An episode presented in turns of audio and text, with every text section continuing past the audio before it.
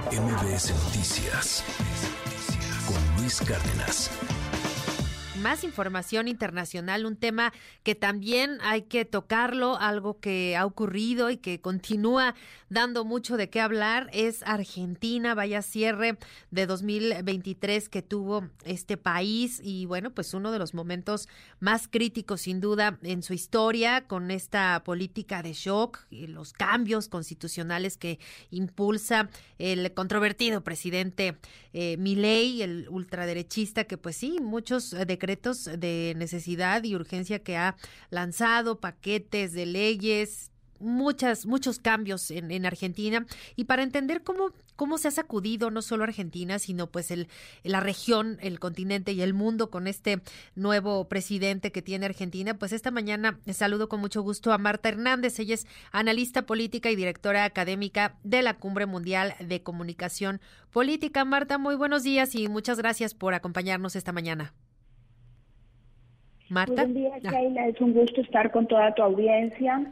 Eh, sí, como tú lo expresabas, eh, estas reformas de Javier Milei en Argentina pues han generado una controversia bastante importante, pero hay que tener en cuenta eh, el porcentaje de ciudadanos que lo votaron, ¿no? Es decir, son ciudadanos que estaban hastiados, que estaban desesperados, que estaban desilusionados por el gobierno anterior y los 20 últimos años de gobierno, en ese sentido, pues sí, obviamente ha generado muchísima polémica estas nuevas reformas que son por dos vías, ¿no? Por una vía es el decreto de necesidad de urgencia, es un mega decreto donde ese decreto se lo debe aprobar al presidente Cámara y Senado de manera conjunta. No es que le aprueban unos decretos sí y otros no. Si se lo aprueban, se lo aprueban completo, si no, se lo rechazan completo. Obviamente, eh, como, como se ha entrevistado varios diputados y a varios senadores, no están de acuerdo con varios de esos puntos, por lo tanto, pues se le rechazarían en su totalidad. Y por el otro lado está una gran ley, una mega ley también, que es llamada, digamos, coloquialmente en el medio como ley omnibus. Una ley que pretende reformar más de 800 artículos de la Constitución, ¿no? Eh, en ese sentido, lo que se le critica es la forma, ¿no? Este el gobernar por decreto, el intentar gobernar por decreto. Eso es lo que ha generado eh, muchísima oposición, ¿no? Desde los distintos entes gubernamentales, desde el legislativo, desde el judicial. Digamos que la primera ley, el decreto de necesidad de urgencia, ya tiene unas 30 demandas eh, en el Poder Judicial que, que, van, que se van a empezar a investigar de esta forma, ¿no? Es decir, eh, hay un consenso de que estas reformas se necesitan, son urgentes, por eso es una necesidad de urgencia, por la crisis profunda en la que está Argentina, con más del 50% de la población en la pobreza, en la miseria, en la desigualdad, y con una inflación de, de más interanual del más del 160%. Entonces sí es una situación bastante grave, apremiante, y eh, se requieren pues obviamente unos consensos. Recordemos que Javier Milei en Cámara y en Senado él no tiene mayoría, debe hacer unas alianzas importantes y estar abierto al diálogo para que le puedan eh, aprobar estas reformas, ¿no? En ese sentido, eh, hoy se esperaba que se empezaran a construir las comisiones, las comisiones para tratar estos proyectos de ley y digamos que en el, en el legislativo eso va de manera muy lenta, es decir, es decir, él desde el gobierno, desde el Poder Ejecutivo, con sus ministros, con sus cercanos, eh, han trabajado, obviamente, estos decretos, el decreto de necesidad de urgencia y la otra ley, pues llevaban año y medio trabajándola, ¿no? Desde que estaban en campaña, porque son más de 800 páginas, donde consultaron a varios asesores. Pero eh, en ese ir rápido, él quiere ganarle eh, terreno a la opinión pública, quiere aprovechar como sus, sus primeros días, que son como la luna de miel, se supone, con el gobernante, quiere aprovechar esa imagen positiva de un más del 50% que tiene hasta ahora, porque pues la situación sí va a estar bastante complicada. Y como ustedes lo han visto, hubo marchas los últimos dos días de diciembre, en los 20, 23 días que lleva el de gobierno, se activaron las marchas, se activaron los paros, se activaron los cacerolazos y la Central de Trabajadores eh, hizo una reunión previa para acordar el primer paro nacional para este 24 de enero. Es decir, enero va a estar bastante convulsionado también y pues todos estos meses en los cuales se van a ir implementando esta reforma. Totalmente. Y, has tocado, claro, puntos mm, fundamentales. Eh, este proyecto de ley ómnibus que, pues, mucha crítica, eh, la oposición lo, lo, ha calificado como muy autoritario, ¿no? Estas reformas que además hay que decirlo, son muy amplias porque abarcan eh, tanto la parte política como económica, laboral, incluso social, ¿no? Con el tema de las movilizaciones. ¿Tú, tú crees que, que sí tenga tintes autoritarios? Y, que esto tenga posibilidades de, pasar en el Congreso, como bien nos decías, pues no tiene la mayoría, pero de que pueda construir estos consensos para que pueda lograr la, la aprobación?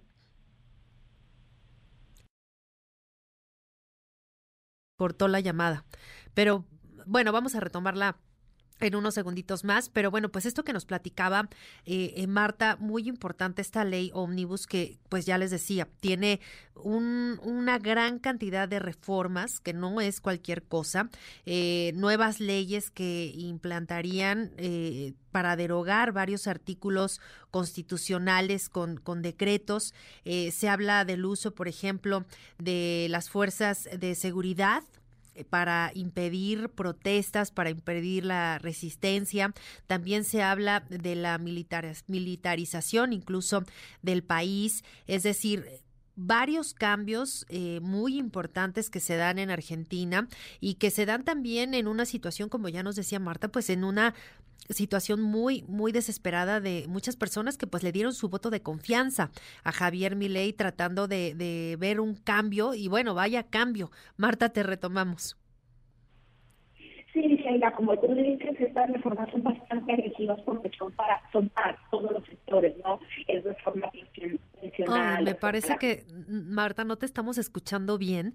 Vamos a limpiar la, la línea para que nuestro auditorio de MBS Noticias te pueda escuchar con, con claridad, porque esto que, que comentamos es muy importante, porque además no solo el impacto es en, en Argentina, esto también es un cambio muy importante que pues acude a toda la, la región, incluso pues me atrevo a decir al mundo porque pues volteamos a ver Argentina y claro que, nos preocupa lo que pueda ocurrir, la situación de gobernabilidad, ya decíamos y, lo, lo, ha comentado y lo ha platicado mi compañero Luis Cárdenas en este su espacio, pues las eh, multitudinarias protestas, los cacerolazos, las movilizaciones, eh, paros que se han convocado precisamente pues por todas las clases, ¿no? sobre todo la clase trabajadora, eh, preocupada pues por lo que ocurra con, con sus fuentes de empleo, quienes así la tienen, los digamos que aún cuentan con sus empleos, pero también se ha desbordado mucho el, desempleo en Argentina, eh, pues ya ni qué decir de la inflación, es decir, pues muchos cambios que se han visto en estos días eh, de Javier Milei al frente y pues me parece que ya tenemos de nueva cuenta Marta. Marta, ¿nos escuchas? Eh, sí, claro que Ahora sí, sí. Te estaba escuchando. Perfecto. Muy bien.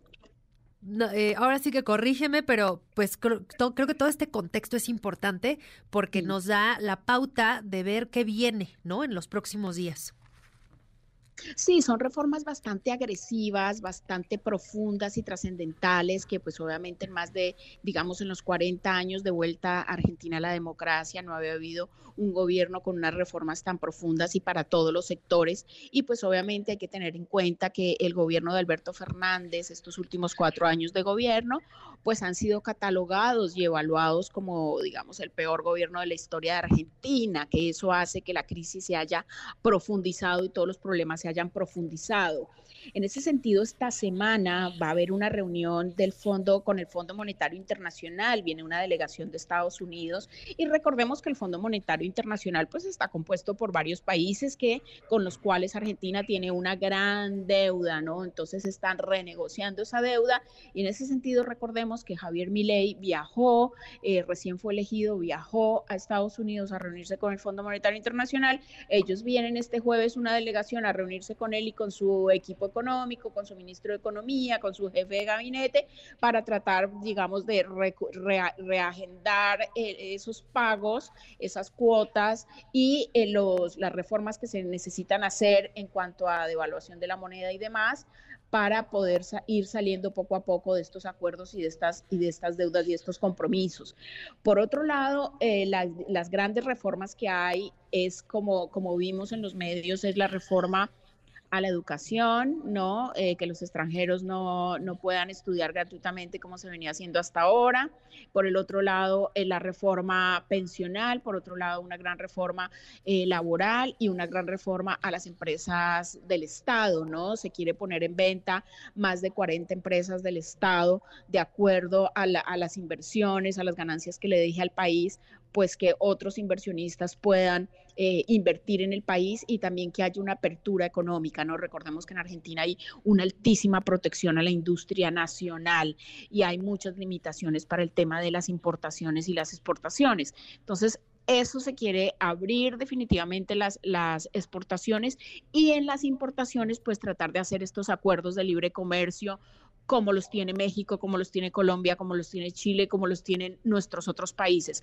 Y en este contexto, Sheila, lo que te quiero remarcar y a toda la audiencia es que muchas de estas reformas son temas normales en otros países. Por ejemplo, la educación gratuita, la educación gratuita, es decir, en otros países no se estudia gratuitamente. Entonces son cosas que se tratan de ajustar en el país a cómo vive el mundo, ¿no? El tema de los tratados de libre comercio. Ningún país tiene esta protección a la industria nacional como la tiene Argentina y es hora pues de que sean estas empresas más competitivas con estos acuerdos de tratados de libre comercio y con estas aperturas económicas que como vimos Chile, nuestro país vecino, eh, tuvo la mejor economía, fue de los países con mejor economía en Latinoamérica en este, en este 2023. Entonces, muchas de estas reformas calan muy fuerte en Argentina porque llevaba muchos años de rezago de otras formas de gobernar, ¿no?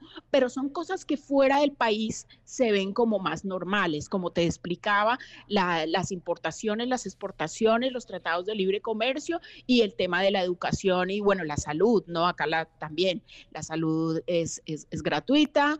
También eh, va a haber una reforma a las entidades prestadoras de salud, van a subir esos costos. Las personas que eh, pagan unas prepagas, pues también va a haber una alza importante allí por el tema de la devaluación del peso en términos generales. Pues ahí está, sin duda un tema muy amplio, pero pues ya nos has dado pues un panorama bastante general que creo que pues con esto nos quedamos. Marta Hernández, analista política y directora académica de la Cumbre Mundial de Comunicación Política. Pues muchas gracias por estos minutitos en MBS Noticias y seguimos muy pendientes de lo que ocurre en Argentina y pues esta semana ya nos decías importante, muy muy amable por tomarnos la llamada. Muchísimas gracias, Sheila. Un gusto estar con toda tu audiencia de MS Noticias. Buen día. Muchas gracias, muy buen día. MBS Noticias con Luis Cárdenas.